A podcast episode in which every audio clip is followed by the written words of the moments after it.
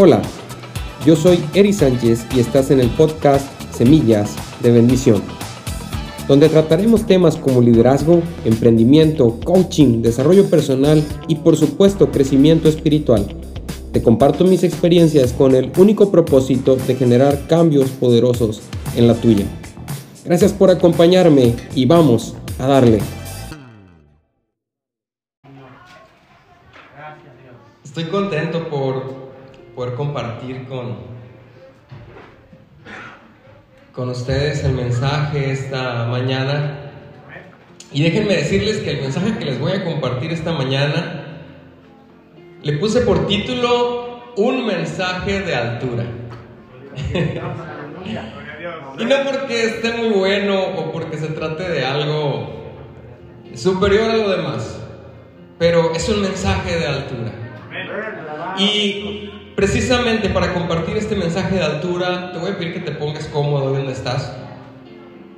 Y vamos a empezar platicando un poco, para poder entrar en el punto, para poder entrar en el tema, vamos a empezar platicando un poco sobre lo que es la pirámide alimenticia. No sé si tú sabías, pero el, reino natural está diseñado de parte de Dios de una manera perfecta y exacta. Y si tú te pones a analizarlo, hay diferentes tipos de animales, diferentes maneras de alimentarse, diferentes maneras de vivir, diferentes capacidades, porque tienen diferente diseño.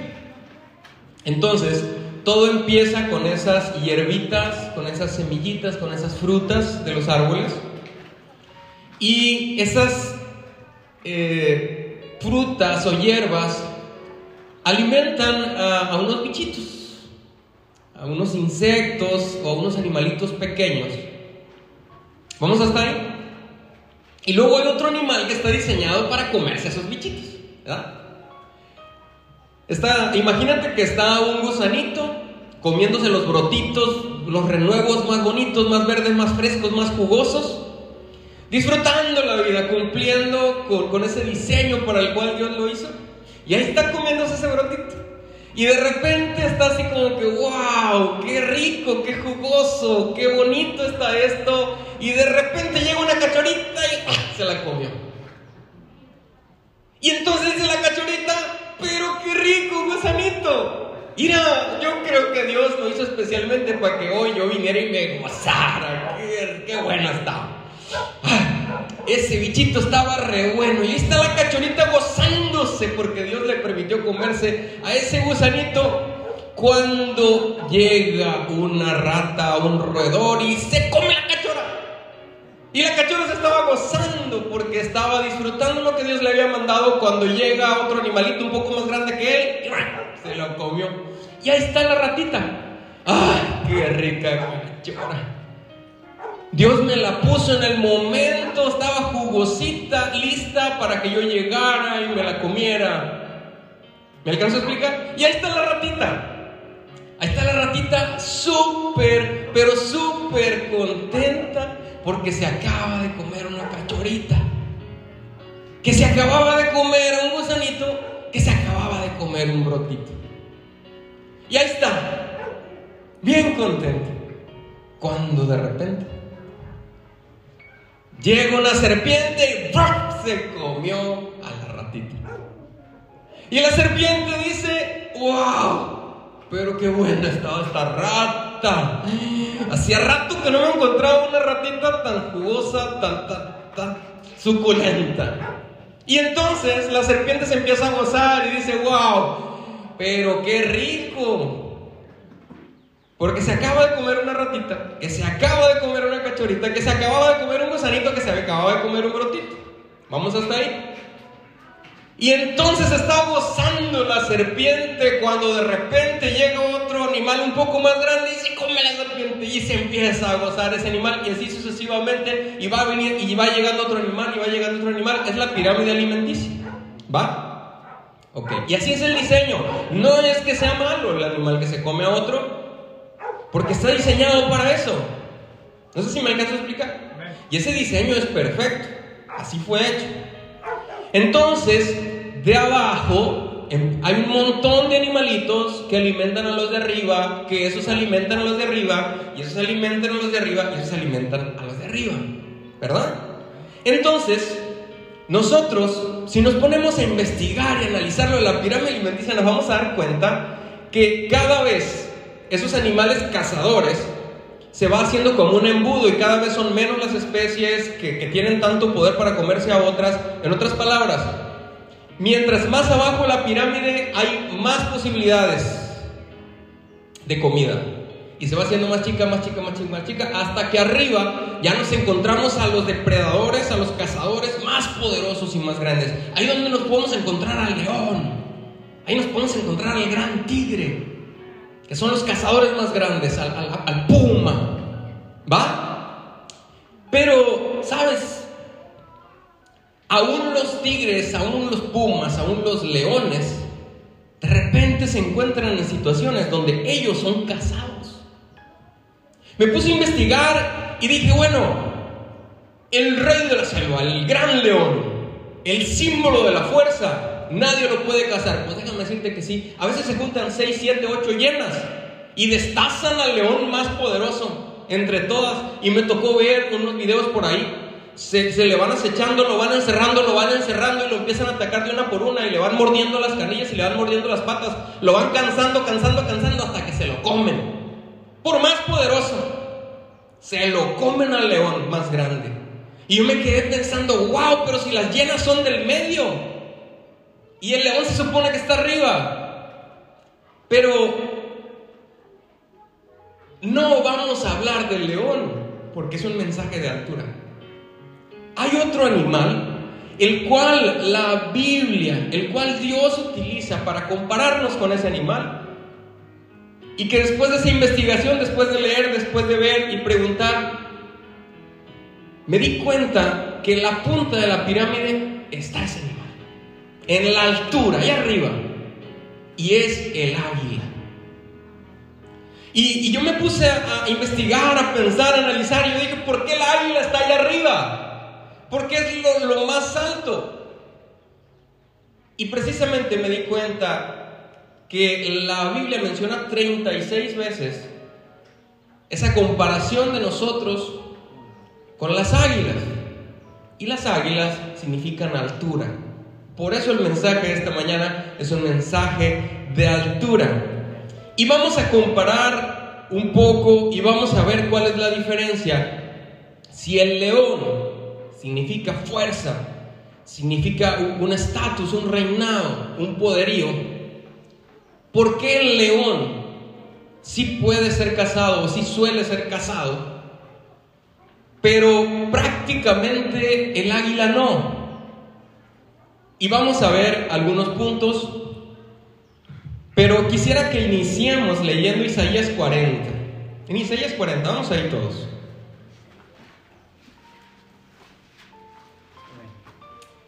Isaías capítulo 40 y vamos a leer el versículo 29.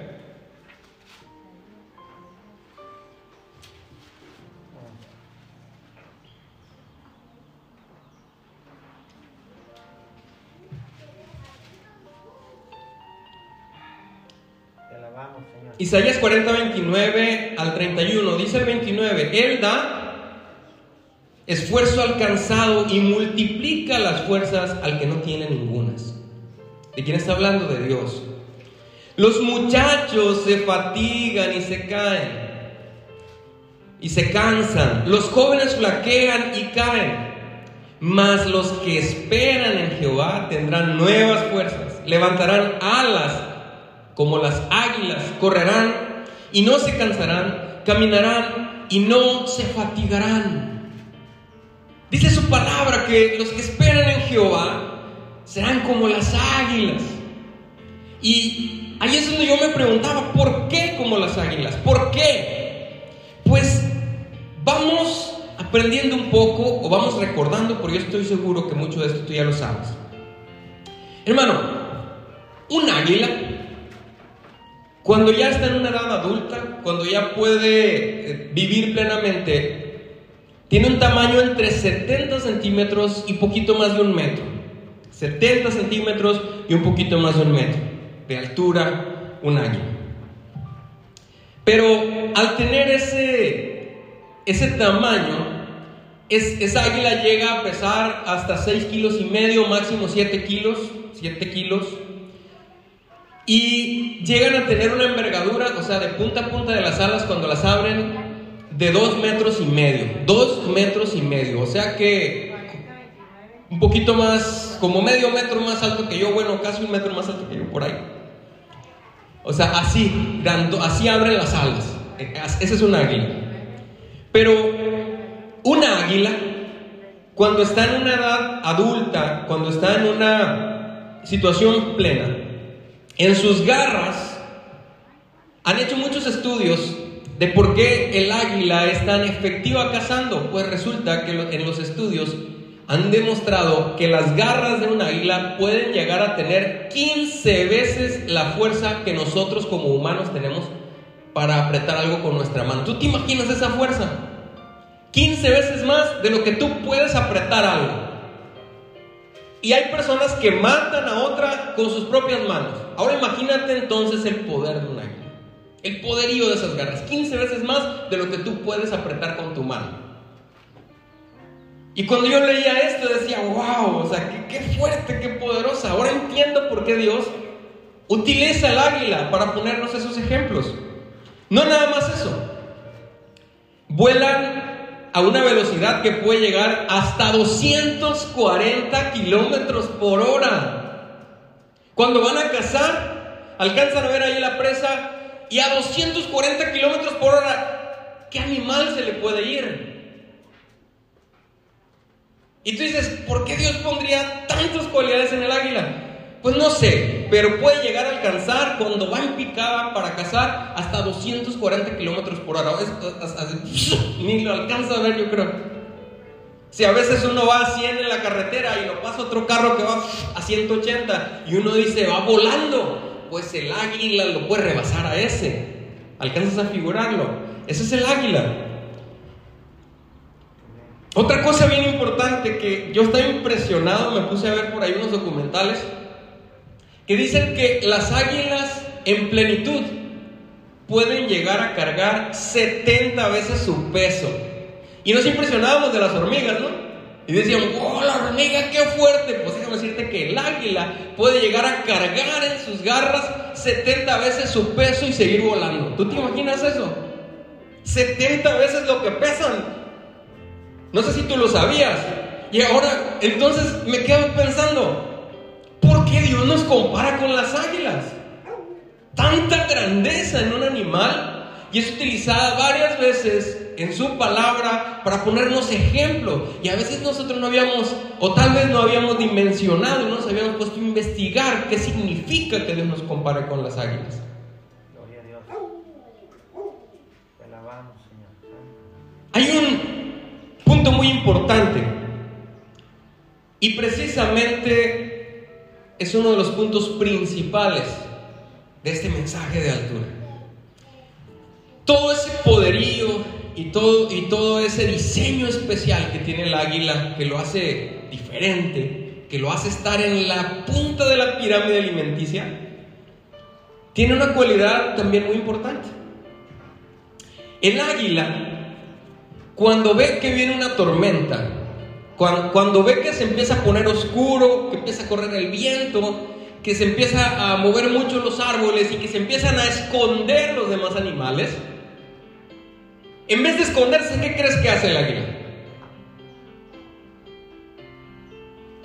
Imagínate el panorama. Estás ahí, en, en, la selva, en el desierto o en el monte, y de repente empieza a haber aire se empieza a ver venir las nubes, se empieza a poner oscurito y el águila se da cuenta, ahí va el ratón a la cueva, ahí van los pájaros al árbol, ahí va aquel para su nido, ahí va este, ahí va este. Todos se están escondiendo, todos se están resguardando. ¿Y sabes qué es lo que hace el águila? Se echa a volar. Cuando todos se esconden, el águila se echa a volar. Y cuando la tormenta se pone fea, ¿sabes qué es lo que hace? vuela más alto. Vuela más alto. Y cuando se pone más feo y cuando están los rayos y la tormenta, Y todos están así agachados en la cueva, tapándose, ah, eh, hechos bolita. El águila está arriba de la tormenta, viéndolos a todos y ver, viendo la tormenta pasar. Planeando. Todos están hechos bolas, sufriendo en lo oscuro, mojándose con frío, pero el águila está a la luz del sol, viendo hacia abajo la tormenta.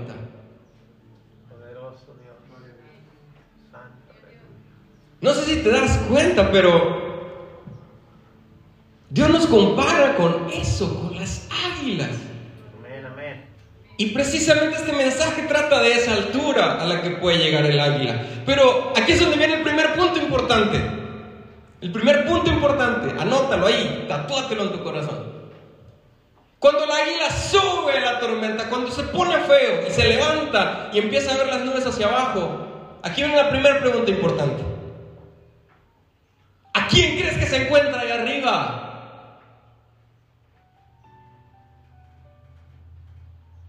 ¿Se encontrará acaso sopilotes? ¿Canarios? ¿Saltamontes? ¿Correcaminos? ¿Gansos? ¿Patos? ¿Qué se encontrará por allá arriba de la tormenta?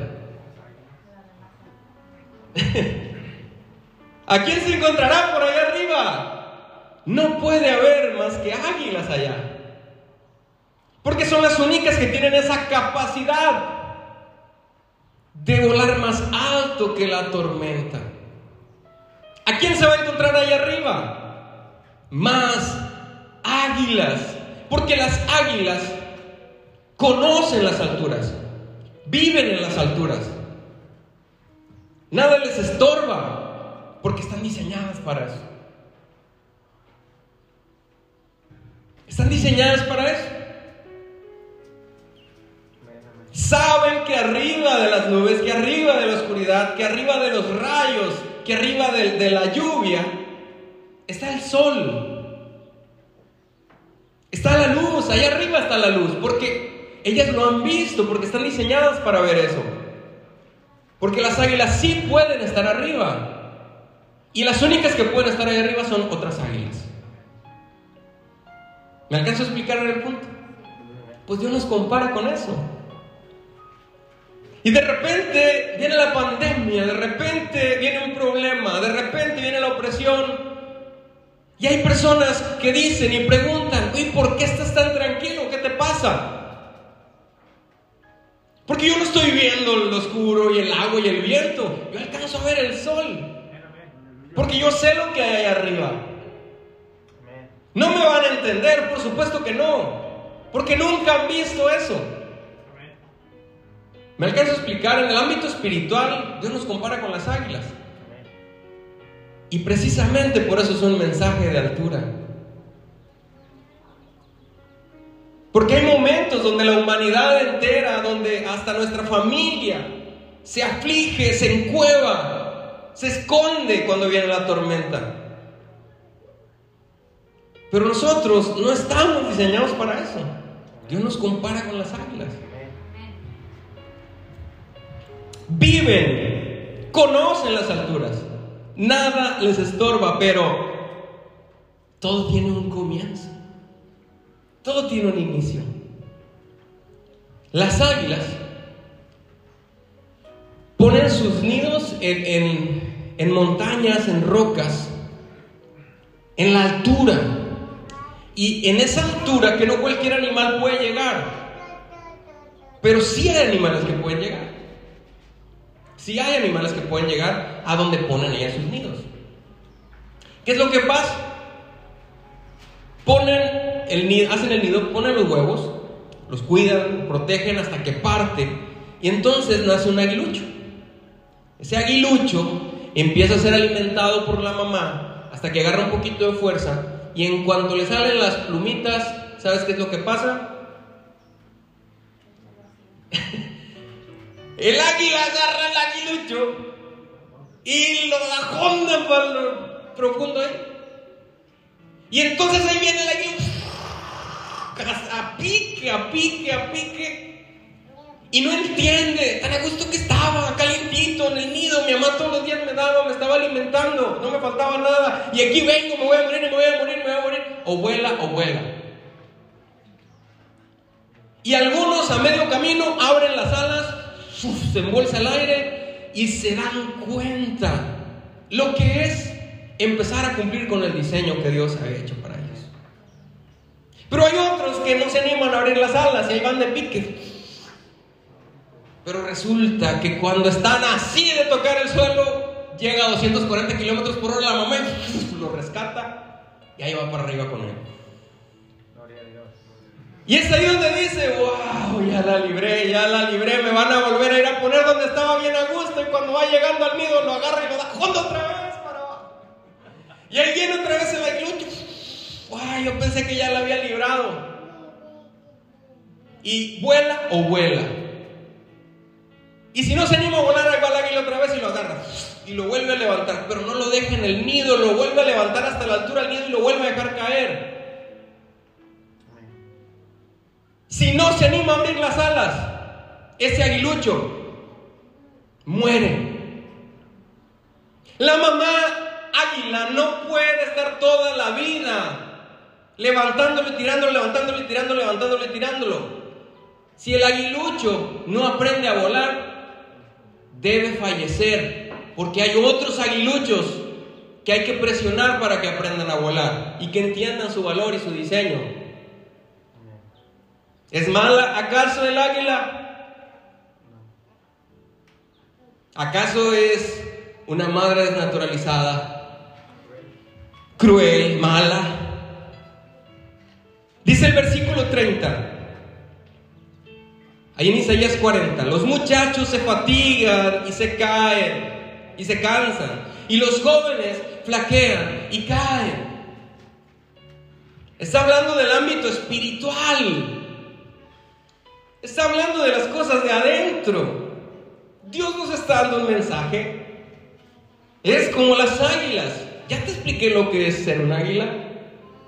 ¿Y qué es lo que pasa? Hay quienes toda la vida quieren estar en el nido, abriendo el pico para que les pongan la comida.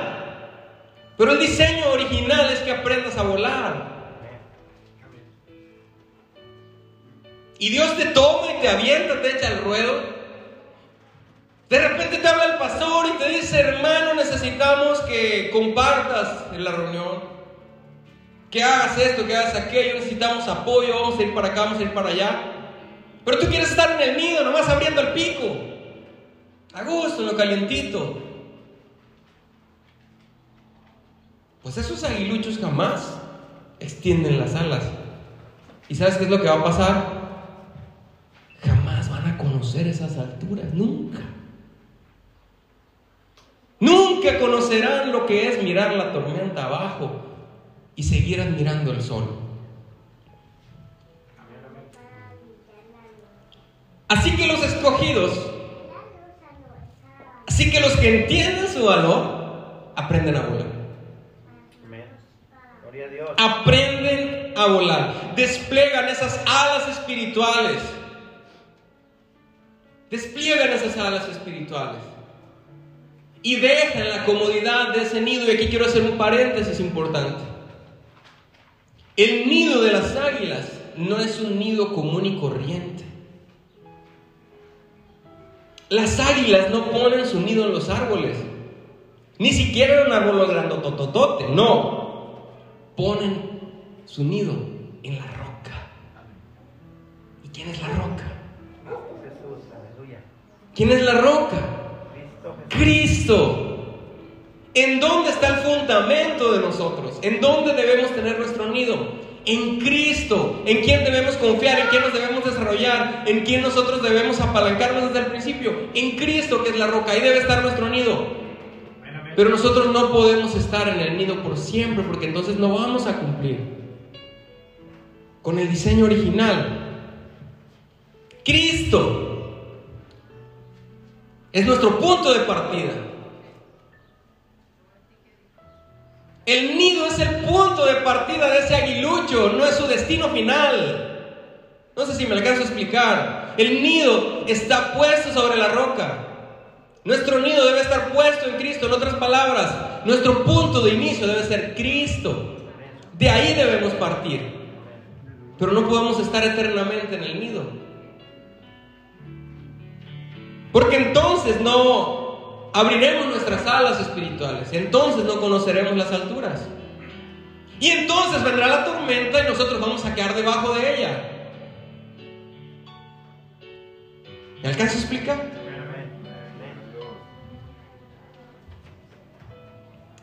Otra cualidad principal importante de las águilas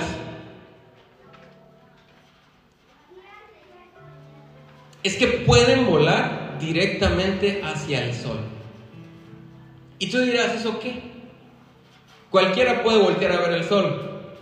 Aún tú con tus ojos especiales, así como Dios te diseñó, yo te reto a que veas directamente el sol 20 segundos. No 20, 10. Bueno, no 10, 5 segundos. Y tus ojos tienen un diseño especial superior al de los demás animales. Pero quédate viendo al sol por varios segundos, pues las águilas pueden volar directamente hacia el sol.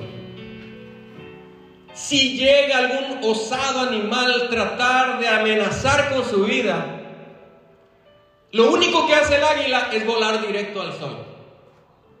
Si está en el suelo tratando de cazar y se le deja ahí un tejón, una serpiente, un halcón, un león, un tigre, un puma, lo que sea, lo que hace es volar directamente al sol. Porque los demás animales en el momento que la van siguiendo y se ven hacia el sol, se encandilan y la dejan de seguir. Y se acaba el problema, se acaba la amenaza.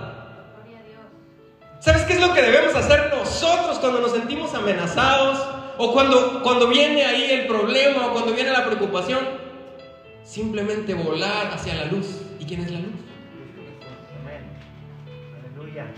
Eres el sol de tu... La mayor defensa que tiene esa águila contra los depredadores que osan el desafiar la naturaleza y tratar de comerse a la punta de la pirámide, lo único que hace el águila es volar hacia el sol. Y todos los demás animales no resisten mirar directamente al sol. Pero el águila sí. ¿Te das cuenta lo curioso de esto? Las águilas pueden volar directamente hacia el sol y esa luz se convierte en su protección. Amén. Gloria a Dios. Esa luz, así se libran de cualquier peligro. Y aquí es donde viene lo importante y también para que nos quede claro. ¿Sabes cuál es ¿Cuáles son las únicas condiciones en las que un águila puede ser cazada? Las únicas condiciones o el único modo en que un águila puede ser alimento de otro animal, número uno, estando dentro del huevo. Estando adentro del huevo y algún mañoso ladrón, animalito, carroñero por ahí, esperando a que se descuide o a que esté ocupada la mamá o que vaya por un gusanito y entonces se roba el huevo y se come el producto que está dentro. Apenas así, robándose el huevo, se puede alimentar de un águila. La segunda es cuando son pichones, cuando son aguiluchos, cuando están pequeñitos y no se pueden defender por sí solos y osan salirse del nido. Y entonces llega algún animal ventajoso y se come el aguilucho indefenso, que se salió de la vista de la protección de su madre, que se salió del nido antes de tiempo, que se las dio de muy muy, que se creyó muy sazón, y entonces algún animal oportunista lo alcanza a agarrar. La primera es estando dentro del huevo y la segunda es cuando se sale del nido antes de tiempo.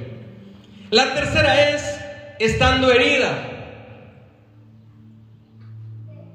Cuando un águila está herida y no puede volar y no puede extender en su plenitud, entonces sí puede llegar a ser alimento de otro animal ventajoso. Estando herida. Y por último, y la más común, estando muerta. Si los otros animales llegan a comer águila es porque esa águila ya se murió, porque ya cumplió, porque ya pasó su vida, porque ya hizo lo que iba a hacer, y entonces puede venir otro animal y comer águila. Estando en el huevo, saliéndose antes de tiempo del nido, estando herida o cuando está muerta. Son las únicas condiciones en las que un águila puede ser comida por otro animal que esté más abajo en la pirámide alimenticia.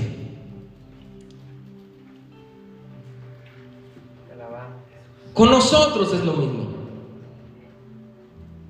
Con nosotros es lo mismo. Si nosotros estamos en el nido, en la roca, y nosotros nos salimos antes de tiempo, entonces tenemos ese riesgo. O si nosotros somos heridos y nos ponemos enfrente de, de ese cazador, entonces estamos en peligro. Pero fuera de ahí, si entendemos lo que significa que Dios nos compare con el águila, nosotros debemos estar refugiados en la luz de Jesús. Nosotros debemos estar bajo las alas del omnipotente. Y entonces nosotros podemos llegar a tener esa plenitud y volar en esas alturas. Amén, amén. Gloria a Dios. Otro punto principal es lo que dice la palabra de Dios en Job 39. Vamos a ir allá. Job 39.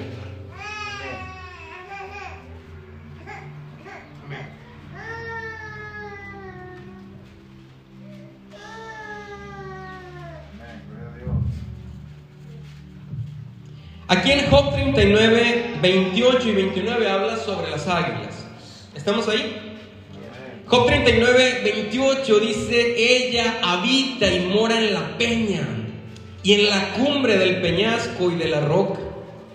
29, desde allí acecha la presa que sus ojos observan desde muy lejos. Desde muy lejos. Están en la peña, están en la roca, están en, los- en la seguridad y desde ahí acechan a la presa. Dicen los científicos que un águila puede observar a su presa a una distancia de 2 kilómetros. 2 kilómetros. ¿Sabes lo que es 2 kilómetros? Como 20 cuadras. O un poco más. 2 kilómetros. O sea, es lo que nosotros tal vez podamos ver al horizonte, pero no alcanzamos a ver nuestra presa. Es más, a lo mejor no alcanzamos a ver ni una casa o un carro a dos kilómetros, no sé. Pero el águila alcanza a ver a su presa a dos kilómetros. ¿Qué es lo que nos dice esto? El águila tiene una vista privilegiada. Puede ver a la profundidad, puede ver a la lejanía. Y así nosotros debemos entender que tenemos que disfrutar, tenemos que descubrir, tenemos que aprovechar nuestra vista espiritual. Esa vista que Dios por medio de su Espíritu Santo nos permite ver cosas que otros no ven, percibir cosas que otros no perciben. Y aquí es donde viene lo importante. Esa vista espiritual nos permite ver por encima de los problemas, nos permite ver desde arriba, desde las alturas. Esa vista espiritual nos permite ver las cosas con fe. Y eso hace la diferencia total. Eso nos hace diferentes, esa vista espiritual. Puede ver el sol, aunque todos vean tormenta. Un águila puede ver el sol, aunque todos vean tormenta. Está capacitada, está habilitada, está diseñada para eso. Puede ver el sol, aunque todos los demás vean tormenta.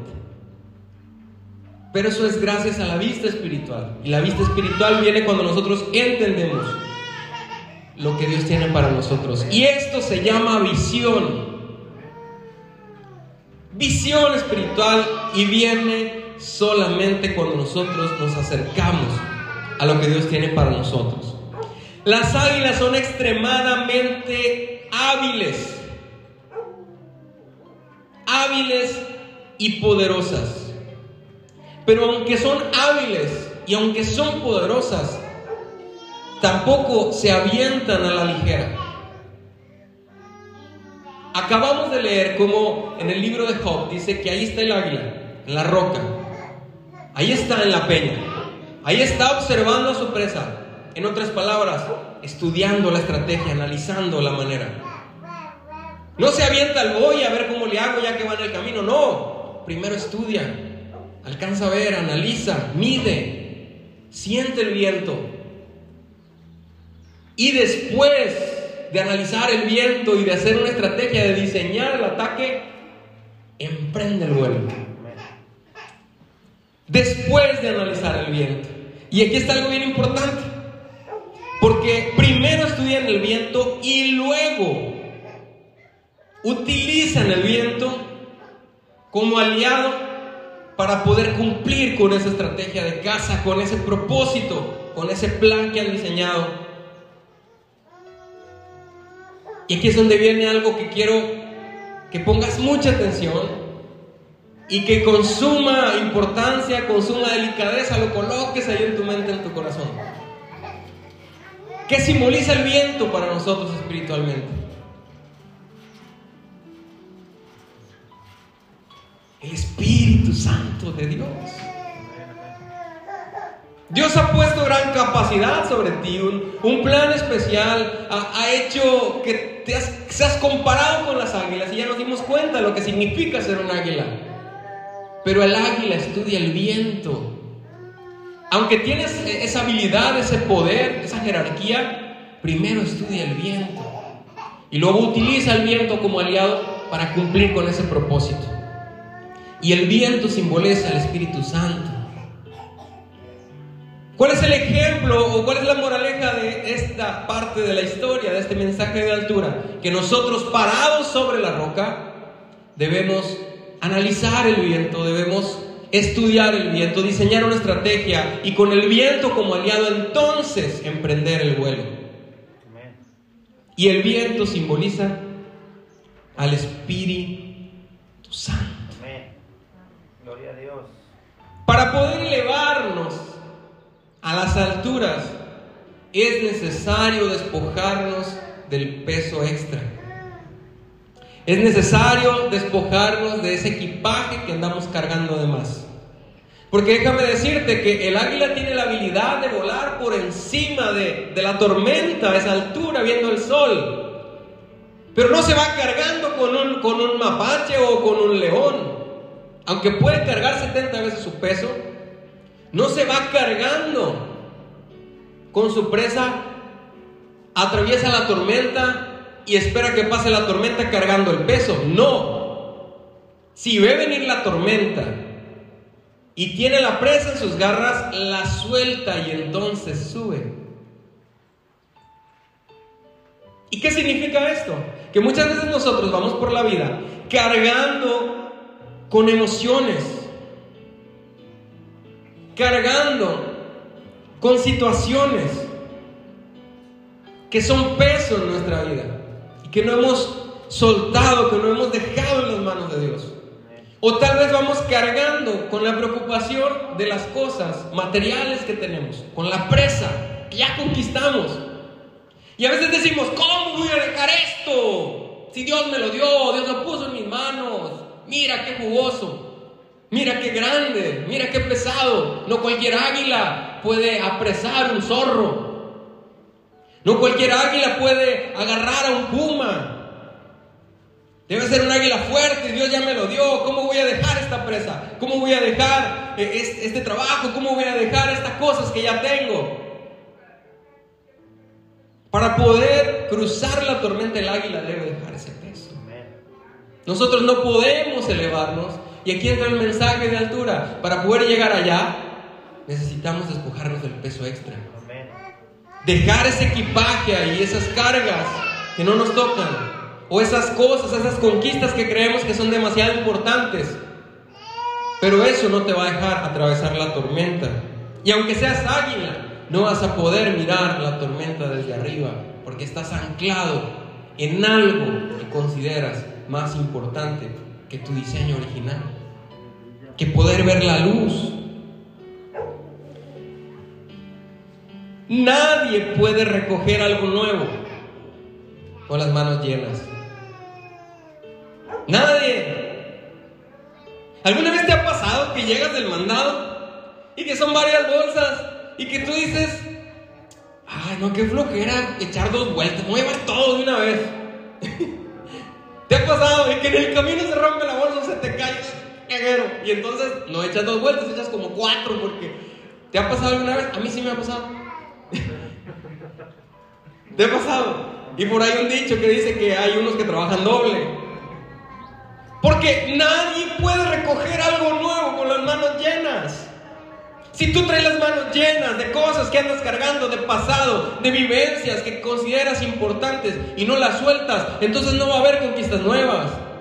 Entonces no va a haber cosas nuevas. Entonces Dios no te va a dar mensajes nuevos. Y aquí viene un punto súper, súper importante de este mensaje. Nadie puede recoger algo nuevo con las manos llenas.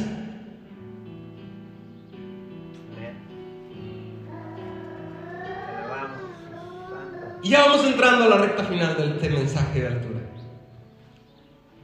¿De qué se alimentan las águilas? ¿Qué comen las águilas? ¿Qué comen? ¿Rapiña? Están esperando a que otro animal haga su chamba y haga una cacería para entonces llegar y quitársela. ¿O acaso las águilas comen carroña? O sea, lo que, lo que ya deja el león después de haberse saciado, después de haberse comido lo más blandito, lo más nutritivo, y entonces llega el águila y a ver qué dejaron. ¿O qué comen las águilas? Su propia cacería. Animales vivos, escogidos. Lo, lo especial para ellos. ¿Acaso a dos kilómetros o a tres kilómetros de distancia alcanzarán a ver nada más una posible presa? ¿O cuántos alcanzarán a ver? ¿Cuántos alcanzarán a ver? El menú completo. Y entonces elige lo que va a tomar y entonces emprende el vuelo y entonces toma ese alimento vivo que es especialmente para él. Las águilas no comen rapiña ni comen carroña, son cazadoras, están diseñadas para eso, para tomar ese alimento vivo. Ahora te pregunto, ¿qué es la palabra de Dios para nosotros? ¿Será rapiña? ¿Será carroña o será alimento vivo? ¿De qué se alimentan las águilas? Vamos al Salmo 103. Salmo 103.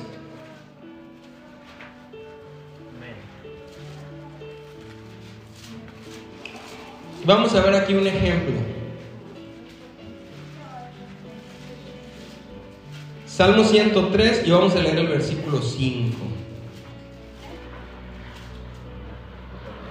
Salmo 103, el versículo, el versículo 5 dice, el que sacia de bien tu boca, de modo que te rejuvenezcas como el águila. ¿Quién es ese que sacia bien tu boca? ¿Quién es ese? Sacia de bien tu boca y dice el Salmo, de modo que te rejuvenezcas como quién? De modo que te rejuvenezcas como las águilas. ¿Quién es el que sacia de bien nuestra boca? Dios directamente. ¿Para qué? Para que te rejuvenezcas. Y ahorita vamos a aprender algo muy importante. El Espíritu Santo es, es el único, es el único, el único que nos puede indicar cuál es ese alimento para nosotros. Ah, pero, pero ¿cuántos hermanos hay? ¿Cuántas personas hay que se alimentan de, de, de chismes, de malas noticias, de memes, de chistes? Déjame decirte que eso es carroña para tu alma.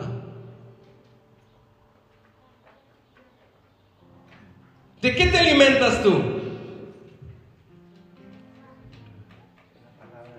Ah, pero también hay otras personas que, que solo reciben, que solo se alimentan de problemas, de quejas, de insatisfacción.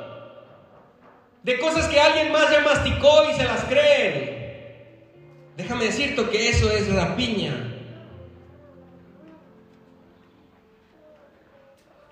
Alimentarse nada más de lo que alguien más ya masticó y lo toman como verdad. Pero, pero no, no utilizan la fuente verdadera, la fuente viva, la palabra viva, para poder estar seguros de que eso es verdad. Hay un dicho que dice que, ayer lo comentaba mi hermano Ben, de una mentira muchas veces por mucho tiempo y se convertirá en verdad. Y tú te encuentras a la gente en la calle, te dicen como dice en la Biblia y se avientan un dicho de esos, que cuando nosotros que conocemos la Biblia decimos, Dios santo, ¿cómo es posible que crean que eso es verdad? ¿De qué se alimenta tu alma? ¿Qué comen las águilas? Déjame decirte que para nosotros llegar a nuestra plenitud espiritual, para poder estar rejuvenecidos como las águilas, para poder estar fortalecidos como las águilas, tenemos que alimentarnos de palabra viva, alimento vivo, de victoria, nuevos proyectos, nuevos ministerios.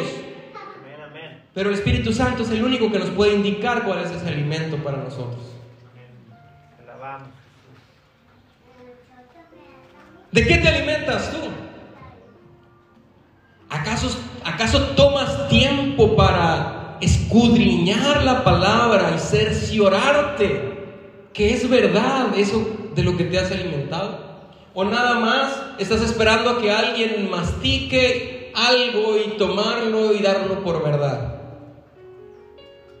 Yo no me puedo imaginar a una águila adulta, plena, con toda su fuerza, esperando que otra águila termine de comer para agarrar las obras. No me lo puedo imaginar porque no están diseñadas para eso. Ni tampoco me imagino a un águila en la roca viendo a otra águila allá. Ay, pues si él escoge esa liebre, entonces yo voy a agarrar la otra liebre, la que no quiso aquel. No, yo no me puedo imaginar eso. O me voy a esperar a que las demás agarren y ya lo que quede ahí fue. No, no me puedo imaginar eso. ¿Cuánto tiempo tomas para escudriñar tu propio alimento en la palabra de Dios. ¿Cuánto tiempo tomas tú para estudiar, hacer tus notas, buscar tus versículos, alimentarte con tu propia cacería? Lo que es para ti nada más. Lo que Dios tiene para tu corazón, para tu alma. Y no nada más estar escuchando lo que toque por ahí. No sé si me alcanzo a explicar, pero las águilas escogen su propio alimento. Y hablando en el sentido espiritual, Dios quiere que nosotros seamos cazadores, que nosotros busquemos ese alimento para nuestra alma y si tenemos alguna duda directamente desde el Espíritu Santo, indícame y escudriñar y cazar ese alimento, porque es nada más para ti. Y no estoy diciendo que no te reúnas en la congregación y tomes el alimento espiritual, no. Que tomes tiempo para saciar como un águila ese alimento que es nada más para ti, especialmente para ti. Alimento vivo, real. No alguien que, que otra persona ya masticó o que otra águila ya dejó lo que le sobró. No. Porque nosotros no estamos diseñados para comer rapiña ni para comer carroña. Dicho todo esto, entonces ¿cómo puede esa águila mantenerse en esa altura? ¿Cómo puede el águila mantenerse majestuosa, fuerte, grande siempre? Otro de los datos importantes e interesantes es que las águilas en plenitud llegan a vivir entre 70 y 120 años. Entre 70 y 120 años. Si te parecía impresionante que un perico de esos que, que, que cotorros pueden llegar a vivir 80 años, un águila puede llegar a vivir hasta 120 años.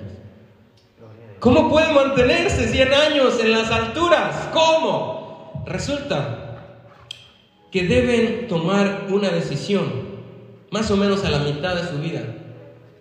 Deben tomar una decisión.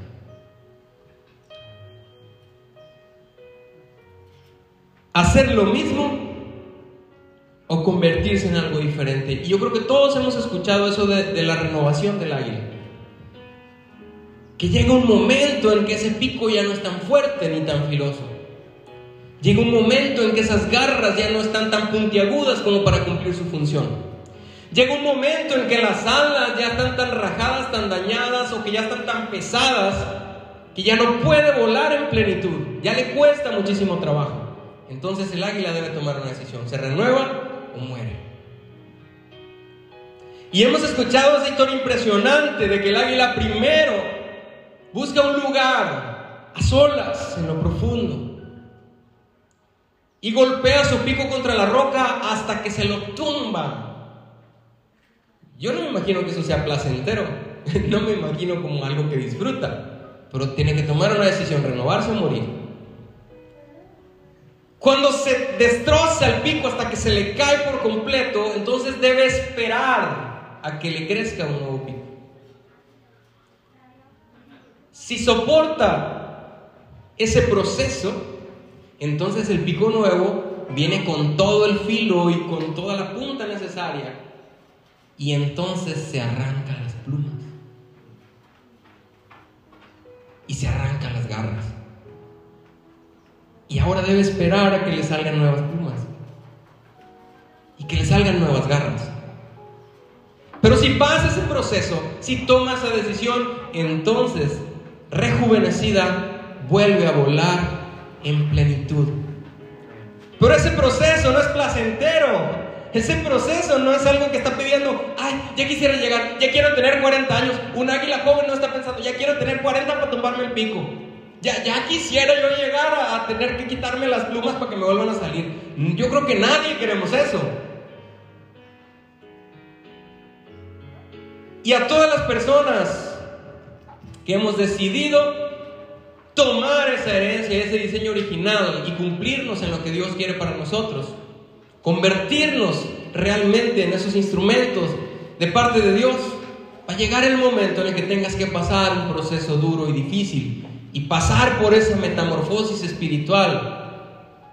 Y no es ocurrencia mía, Job lo vivió. Job fue muy bendecido por Dios. Job nació en un nido en la roca y fue cuidado y en su momento lo aventaron del nido, abrió las alas y voló y fue muy bendecido. La Biblia lo reconoce.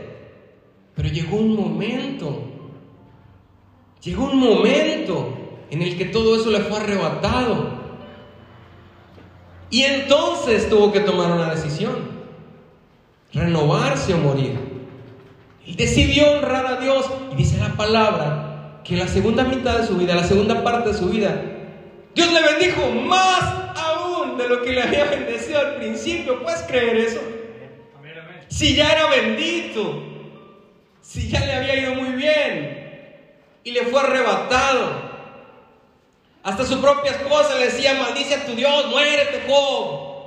Pero Dios se mantuvo firme, creyó quién era. ¿Sabes qué fue lo que pasó con Job? ¿Sabes qué fue lo que pasó? Él volaba alto. Volaba alto y la tormenta destrozó todo abajo, todo, sus posesiones, hasta hijos. Su esposa que quedaba viva no podía ver la luz arriba de la tormenta y entonces trató de jalarlo y le dice, Job, muérete, maldice a tu Dios. No te das cuenta que se perdió todo, está oscuro, está lloviendo, hay, hay, viento, hay frío. Pero Job estaba arriba, como las águilas. Él sí podía ver hacia abajo. Y aunque pasó ese proceso y aunque perdió lo que tenía, que hasta ese momento era buenísimo, Dios tenía algo mejor para él. Tenía que tomar una decisión. Elías, Dios santo, Elías, el profeta de fuego, ese que un día lo estaban retando y le estaban ah, ah, tratando de hacer flaquear y entonces dice, vamos haciendo algo. Vámonos poniéndole las patadas. Vamos pidiéndole ustedes a su Dios y yo a mi Dios que descienda fuego. Va, una cascarita, a ver si es cierto, a ver qué tal. Sobres, tráiganse a todos, los que quieran. Escojan ustedes primero. Y se agarran ahí, se ponen la cascarita y ahí están los, los profetas de Baal. Desde la mañana, muy tempranito, pidiendo, y rajándose, pegándose, fuego, fuego, fuego, fuego. Nada. Nada. Ay, le toca a Elías. A ver, pero, pero, pero, ¿Cómo así? Échenle agua. Para que no digan que, que, que, esto está así. No, no. Pónganle agua ahí. Machín, échenle ahí. Para que vean la verdad. Y entonces banda, ponen agua y todo. Y el fuego y todo. Y se los descabechó a toditos. 400 profetas contra un profeta. Elías, el profeta de fuego. ¿Te imaginas? ¿Y cómo se le puso el pecho? ¿Cómo Dios lo, honró en ese momento? Y, estaba ahí Elías. Dios está conmigo, Dios es real, es poderoso. Y de repente le llega un mensajito. La reina se enojó porque la reina le caían bien los profetas, creía en, las blasfemias y en todas las majaderías. Y entonces le dice, ah, te crees el muy muy. Pues déjame decirte que yo te voy a escabechar a ti. Y ese que había hecho que Dios mandara fuego, le dio cuscús y fue se refundió en una cueva. ¿Qué pasó si acá? ¿A poco no podía decir, Señor, un rayito allá, échatela? ¿Cuál mensaje ni qué nada ya fue? No, le dio miedo. Y se escondió después de haber visto la grandeza, después de haber visto las alturas, después de haber... ¿Tú te imaginas eso? Se escondió. ¿Y qué pasó? Dios dijo, ah, collón, no sirves para nada, te voy a borrar. Es más, pásenme aquí eh, con saliva, ya te borré. Zacatón. No, Dios manda un ángel a buscarlo. ¿Y qué crees que hizo el ángel? Agarró el látigo. ¡Pah! Levántate, mañoso. No te hagas de ver que Dios es poderoso. Árale para atrás, collón. No, llega el ángel. Lo mira ahí cansado, turbado. Lo despierta y le dice, Elías, come y bebe. Descansa. Yo me pongo a pensar, pues que no se supone que hace poquito estaba ahí haciendo descender fuego del cielo.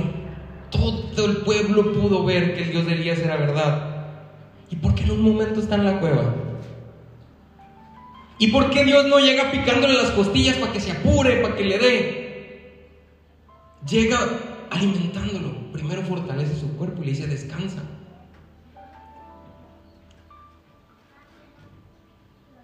¿Te das cuenta? Dios primero lo alimenta y le dice descansa. Y después le, demuestra de nuevo quién es. Manda el, aire, el terremoto. Pero Dios no estaba ahí. Dios no estaba en el estruendo. Dios le habló, le habló después. Y entonces Dios manda un, un silbido. Y en el viento calmo le recuerda quién es. Águila, Elías, eres águila. Debes ver la tormenta desde arriba. Pero debes soltar ese peso extra. Ese miedo es una maleta que no debes cargar. Déjamela a mí. Ese temor no es tuyo. Y entonces Elías tuvo que tomar una decisión. Renovarse o morir. Y Dios lo vuelve a levantar, lo saca de allí, hace grandes maravillas con él, tanto que después de tantos miles de años seguimos aprendiendo de la vida de Elías. ¿Sabes? Dios primero lo fortalece físicamente y después le habla y le recuerda quién es. ¿Qué necesitamos nosotros para mantenernos en las alturas? Tomar una decisión. Renovarnos o morir. Renovarnos o morir. Les voy a pedir que nos pongamos de pie.